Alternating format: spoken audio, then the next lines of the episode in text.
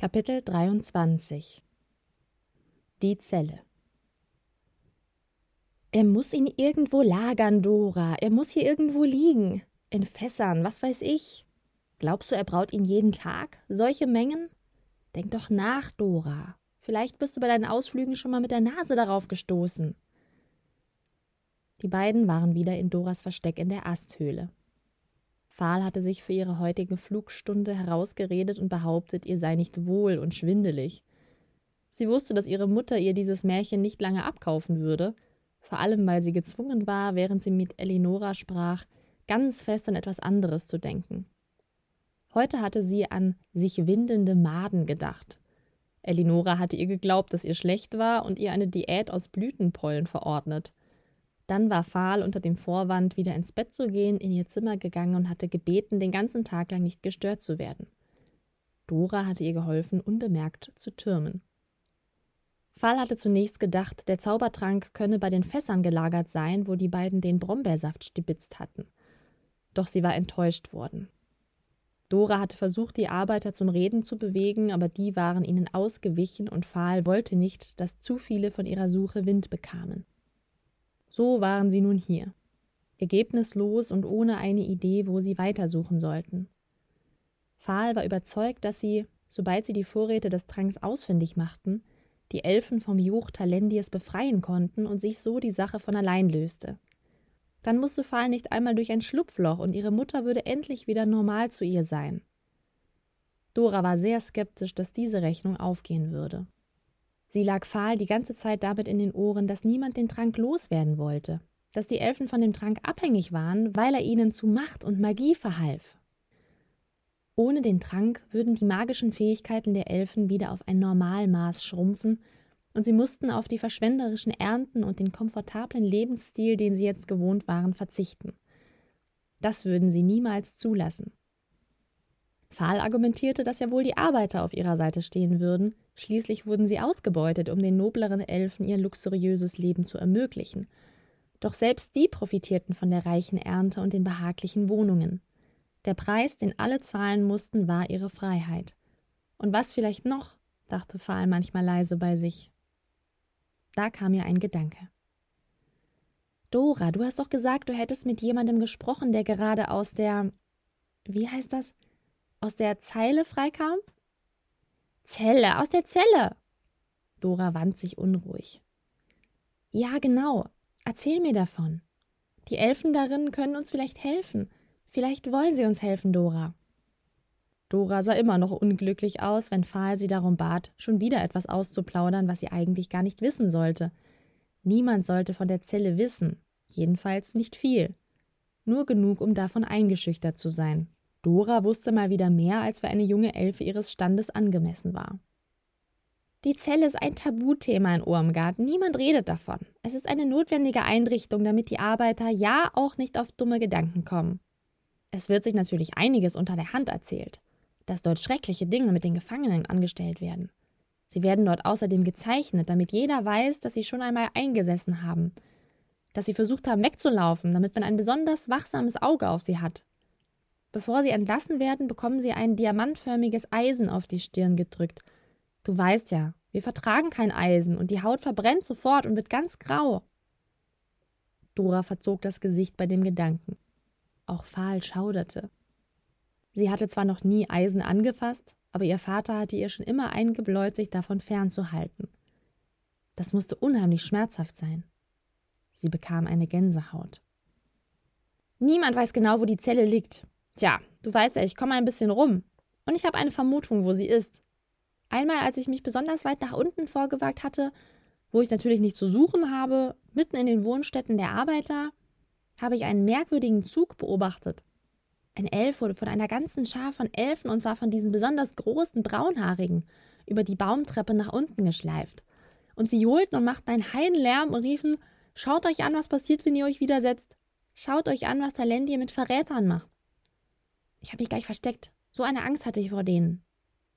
Dora schüttelte sich, den Blick nach innen gekehrt und sah gar nicht so frech und kühn aus wie sonst, fand Fahl. Die waren wirklich gemein, haben den armen Elfen Ketten aus Eisen angelegt und er hat geschrien vor Schmerz. Sie haben nur gelacht und ihn vorwärts gestoßen und gezerrt. Die Arbeiter drumherum sind alle ganz schnell in ihre Wohnungen geflüchtet und haben sich nicht blicken lassen. Es war schrecklich. Dora war ganz bleich um die kleine Nase und senkte den Kopf. Ich habe mich hinter einem großen Blatt versteckt und habe gehofft, dass mich niemand entdeckt oder erkennt, denn ich durfte ja nicht so weit zum Waldboden herunter. Es hätte furchtbaren Ärger gegeben. Aber ich war auch neugierig. Ich wollte wissen, wo sie ihn hinbrachten. Und so bin ich dem Gejohle mit sicherem Abstand gefolgt, immer weiter nach unten. Naja, und irgendwann kamen wir dann raus aus den Ästen, also du weißt schon, an den Stamm. Dora unterbrach sich und schaute ängstlich zum Eingang der Asthöhle, als fürchtete sie ertappt zu werden. Sie fuhr flüsternd fort. Ich bin ein kurzes Stück gefolgt, aber dann hatte ich Angst, entdeckt zu werden. Ich war noch nie so weit unten. Es ist verboten. Ich habe mir ein Stück weiter oben ein Versteck gesucht und den Zug noch eine Weile beobachtet, bevor ich umkehren musste, weil es bereits dunkel wurde. Ich könnte wetten, sie bringen sie ganz nach unten, an den Fuß des Baumes. Für Fall war es absolut unverständlich, dass das Gesicht ihrer Freundin, die doch sonst nicht so leicht zu beeindrucken war, schreckverzerrt war. Für Fall bedeutete der Erdboden keine Gefahr. Sie hatte ihr ganzes Leben auf oder sogar unter der Erde verbracht und war damit sehr glücklich gewesen. Doch dies schien ein weiterer Unterschied zwischen ihr und den Elfen in Urmgard zu sein. Also müssen wir dahin. Wir müssen ganz nach unten. Wenn wir gleich losgehen, schöpft Elinora vielleicht keinen Verdacht. Sie sprang auf. Bist du völlig übergeschnappt? Wir können nicht darunter. Es ist verboten. Und es ist auch viel zu gefährlich. Wir werden auf jeden Fall erwischt. Es gibt keine Möglichkeit, sich unter den Ästen zu verstecken. Und die Ernte ist immer noch in vollem Gange. Die ganze Luft schwirrt von Elfen. Das geht nie im Leben. Du hast völlig recht. Dora seufzte erleichtert auf.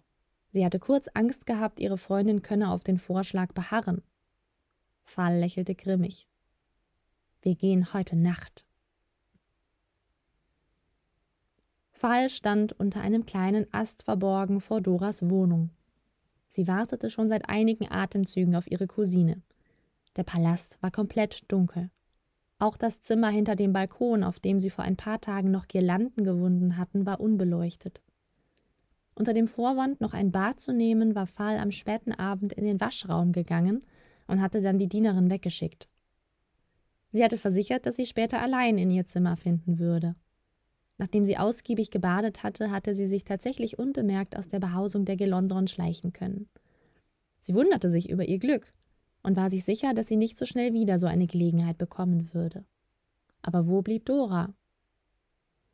Fall sah, wie ein dunkler Schemen auf dem Balkon erschien und sich an einem Seil herunterhangelte.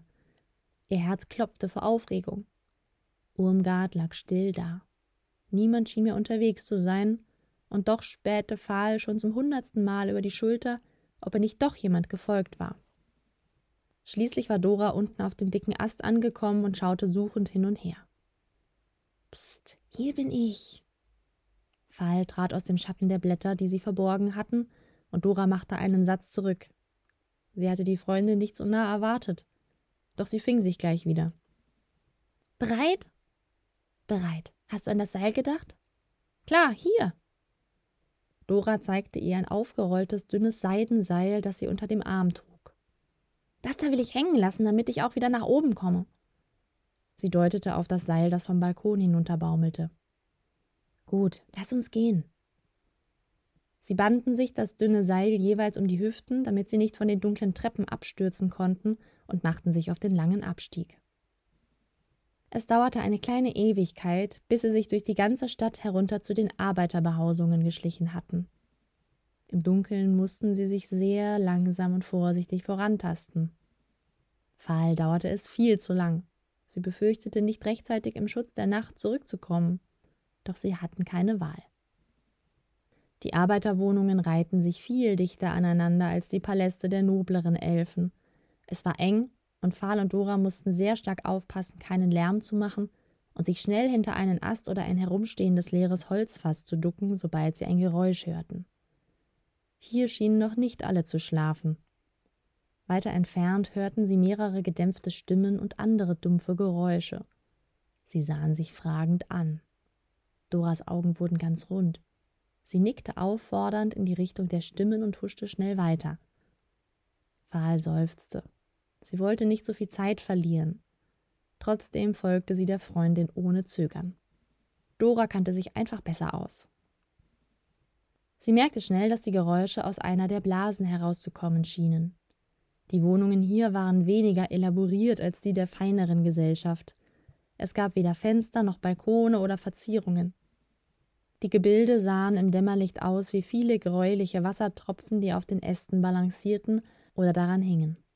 Viele Äste waren durch Bretter mit anderen verbunden und bildeten so lange, schmale Plattformen, die rechts und links von diesen Blasen gesäumt waren. Die Elfen konnten nicht mehr Platz darin haben, als ausreichte darin zu schlafen. Den Großteil des Tages verbrachten sie wohl sowieso bei der Ernte, und so wie die Plattformen aussahen, wurden hier alle weiteren Tätigkeiten des Lebens verrichtet. Essensrest und Unrat lagen überall herum. Sie mussten aufpassen, nicht auszurutschen. Sie näherten sich vorsichtig der Blase. Sie war größer als die anderen und den Geräuschen nach zu urteilen, steckten sicher zehn Elfen darin und unterhielten sich laut, lachten und klapperten mit irgendetwas. Als sie ganz nah waren, konnten sie eine Stimme identifizieren, die sagte Wenn ihr weiter so einen Krach macht, hetzt ihr noch die Braunen auf uns. Wie oft soll ich euch das noch sagen? Wenn ihr weiter in mein Haus kommen wollt, benehmt euch gefälligst und seid leiser. Sind überhaupt jetzt alle da? Nach einigem Gemurre und Gemurmel meldete sich eine weitere Stimme zu Wort. Wir sind komplett. Neri hat sich verletzt auf dem Feld und musste sich versorgen lassen. Ich dachte mir schon, dass er heute nicht auftaucht. Allein schon, um die Braunen nicht auf unsere Spur zu bringen. Er bleibt wohl zu Hause. Hat irgendwer daran gedacht, die Bude schalldicht zu machen? Wir können uns sonst gleich auf der Rampe unterhalten. Ach verdammt, gut, dass du's sagst. Ich habe doch extra diesen Kerl vom Magiekommando ausgequetscht. Waren da, nachdem Neri sich an einer Dorne verletzt hat, obwohl der Busch gar keine Dornen haben sollte. Hab ihn ein bisschen angehimmelt und seine Arbeit bewundert und ihm erzählt, meine Frau und ich hätten mal gerne Nacht nur für uns. Die Elfen brachen in Gelächter aus. Also ob deine Frau dich ranlässt, Nip. Und das hat er dir abgekauft? Die anderen johlten. Mach bloß keine Witze, Boras. Nip klang gekränkt. Nur weil du den Frauen nachsteigst wie ein ralliger Hase, heißt das noch nicht, dass auch nur einen davon dich haben will. Können wir eure Weibereien nun beiseite lassen? Wir wollen doch zu einem Ergebnis kommen, oder nicht? Die Elfen schwiegen betreten. Die Stimme war eindeutig die einer Frau gewesen. Jetzt rück schon raus mit deinen Weisheiten, Nip. Wir haben dich die ganze Nacht zu verschwenden. Das war wieder der erste Elf. Er hatte eine tiefe Stimme und klang müde. Nip räusperte sich wichtigtuerisch. Nun, es ist natürlich sehr kompliziert und ich erwarte nicht, dass ihr es versteht. Nip, knurrte der vorige Elf drohend. Aber ich habe es bereits ausprobiert und es funktioniert hervorragend. Mit deiner Frau, Nip? Autsch! Sei doch nicht so bierernst, Magala. Man darf doch noch Witze machen. In Ordnung, schon verstanden. Irgendwann tötest du noch einen ehrbaren Bürger mit deinem Blick. Also. Der Elf mit der tiefen Stimme klang entnervt. Ja, also man muss beide Hände auf die Wand legen, so, und natürlich funktioniert das nur mit Magie. Pfahl und Dora tauschten aufgeregte Blicke. Sie hatten sich hinter einer leeren Kiste versteckt und lauschten gebannt. Diese Elfen heckten irgendetwas aus. Und sie wussten vielleicht sogar, wie man an den Magietrank herankam. In der Blase war wieder Getuschel aufgekommen. Die Elfen fragten Nip, wo er den Trank her hatte. Andere bezweifelten, dass er ihn hatte und fragten sich, warum Nip sie alle so zum Narren hielt wo er doch letztendlich nichts bewirken konnte. Nein, nein, hört doch zu. Der Elf vom Magiekommando. Er hatte einen Vorrat an Magietrank dabei. Für die Arbeit, logisch, oder? Und nach langem Bitten und Betteln hat er mir ein winziges Schlückchen abgefüllt und gesagt, das solle für ein Stündchen mit meiner Frau genügen. Habe ich das nicht schlau eingefädelt? Die anderen rumorten wieder. Gut, rief einer dazwischen. Eine läppische Stunde haben wir also nur? Nun, sagte Nip betreten, genau genommen musste ich den Spruch ja vorher ausprobieren, oder nicht? Also, naja, ich nehme an, eine halbe Stunde müsste schon. Du hast den Trank verschwendet, um Spaß mit deiner Frau zu haben? Ich bring dich um. In der Blase war ein ordentliches Gerangel zu hören, einige keiften, andere redeten beruhigend aufeinander ein, Nip rechtfertigte sich lautstark und alle redeten wild durcheinander. Ruhe, der Elf mit der tiefen Stimme ließ die anderen verstummen. Wie oft denn noch? Wir können uns gleich mit verbundenen Händen den Braunen ausliefern, wenn ihr so weitermacht. Das ist mein Haus und ich verlange, dass ihr euch zu benehmen wisst. Und jetzt lasst zum Donnerwetter Nip ausreden. Nip holte tief Luft. Danke, Merin. Also, ich lege die Hände auf, bis ich das Licht durch mich durchpulsieren spüre. So, dann sage ich den Spruch und dann müssen alle ganz leise sein, sonst werden die Geräusche in der Wand eingefangen, wenn es dumm läuft. Kapiert? Zustimmendes Gemurmel war zu hören. Ich mein's ernst, ich habe nur noch dieses Schlückchen. Wenn ihr euch wieder nicht benehmt, war alles für die Katz und ich. Nip, wir haben's verstanden. Das war wieder die Elfe Magala. In der Blase wurde es mucksmäuschenstill. Dora schaute mit großen Augen zu Pfahl und bedeutete ihr mitzukommen. Pfahl war sofort alarmiert. Die Elfen würden sie hören. Dora kroch bis ganz an die Blase heran und versteckte sich im engen Spalt zwischen ihr und der nächsten Behausung. Dann zog sie einen ihrer dünnen Trinkhalme aus ihrem Gewand und steckte ihn in die Wand. Sie winkte Pfahl hektisch. Pfahl gefiel das gar nicht. Dora ließ noch alles auffliegen. Dennoch drängte sie sich zu Dora in den Zwischenraum und hielt die Luft an. Drinnen war Nip schon dabei, den Spruch zu sagen. Pfahl konnte keines der Wörter verstehen. Und plötzlich war es sehr leise. Pfahl wusste nicht, ob der Spruch funktioniert hatte oder ob die Elfen im Innern immer noch schwiegen. Nach einer kurzen Weile fragte einer der Elfen: Hat es funktioniert? Die Stimme drang dünn und kaum hörbar aus dem Röhrchen. Pfahl schaute Dora mit großen Augen an. Dora sah im Halbdunkel sehr selbstzufrieden aus. Ja, ich bin mir sicher, Boras. So war es auch das letzte Mal, als ich es ausprobiert habe. Ich gehe raus und vergewissere mich. Pfahl stockte der Atem vor Schreck, doch bevor Boras heraustreten konnte, sagte Merin, der Elf mit der tiefen Stimme: Besser nicht, du erregst nur Aufmerksamkeit. Besser, niemand wird jetzt gesehen. Ich vertraue Nip. Eine Weile war nur leises Geraschel zu hören. Eine gewisse Spannung lag in der Luft. Der Hausherr brach die angespannte Stille. Gut, wir haben nicht viel Zeit. Ich schlage vor, Albers erzählt uns jetzt allen, was er weiß. Ein Elf mit einer hohen, piepsigen Stimme kam zu Wort. Pfahl hatte ihn vorher in dem ganzen Trubel nicht gehört. Er klang ängstlich und zögernd.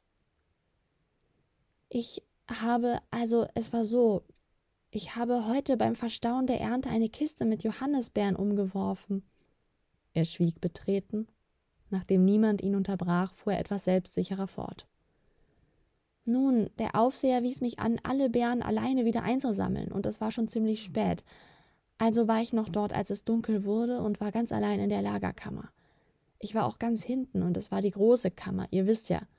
Nun, und dann torkelten zwei Hochelfen rein, also um genau zu sein, ein blauer, wie hießen die nochmal? Lavodier. G genau, und ein gelber, äh, ja, Janusar. Janissir, kannst du dir denn gar nichts merken? T Entschuldigung, ja, also ein, ein Lavodier und ein, ein Janu, Janissir kamen in die Kammer und sie sahen so aus, als hätten sie mehr vom Bärenwein getrunken, als gut für sie ist und, naja, sie haben mich nicht gesehen und ich habe mich versteckt, weil ich Angst hatte, dass sie. Ich, weil ich Angst hatte, dass sie denken, ich wollte etwas stehlen oder so. Man weiß ja nie, und deshalb habe ich mich hinter einer Kiste Heidelbeeren versteckt. Albers wartete kurz, ob die anderen jetzt einen Einwand hatten, doch es blieb still. Tja, fuhr er fort, und als ich da so saß, haben die zwei sich unterhalten, oder besser gestritten. Es ging um das Fest, Samhain. Wir wissen welches Fest. Psst. Äh, ja, und zwar also, dass der Trank allmählich ausgeht und es noch ganze neun Tage wären bis Samhain und offenbar waren sie irgendwie schuld, weil einer hatte was verschüttet.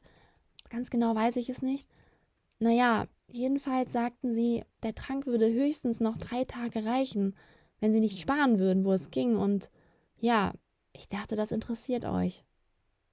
Es war totenstill geworden.